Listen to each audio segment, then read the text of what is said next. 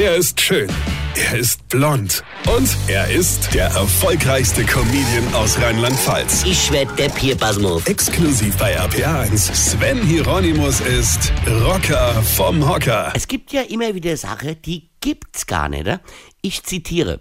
Ein extrem verschlossener Ladendieb beschäftigte Polizei und Justiz in Bremen.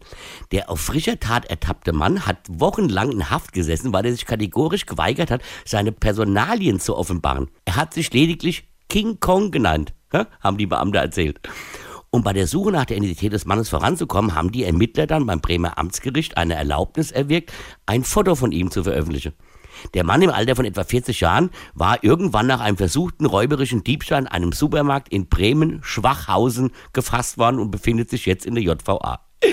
Bremen-Schwachhausen ist ja auch schon so ein Ort, ja. Ich meine, gut, kann man ja machen, ja. Man, man kann ja einen Supermarkt überfallen, ja. Also darf man natürlich nicht, aber es gibt halt Menschen, die das trotzdem machen. Und jetzt werde ich gefasst und die Polizei fragt mich, wie ich heiße und ich antworte dann King Kong. Toll. Hier, Kollege, King Kong hätte sich nie fassen lassen.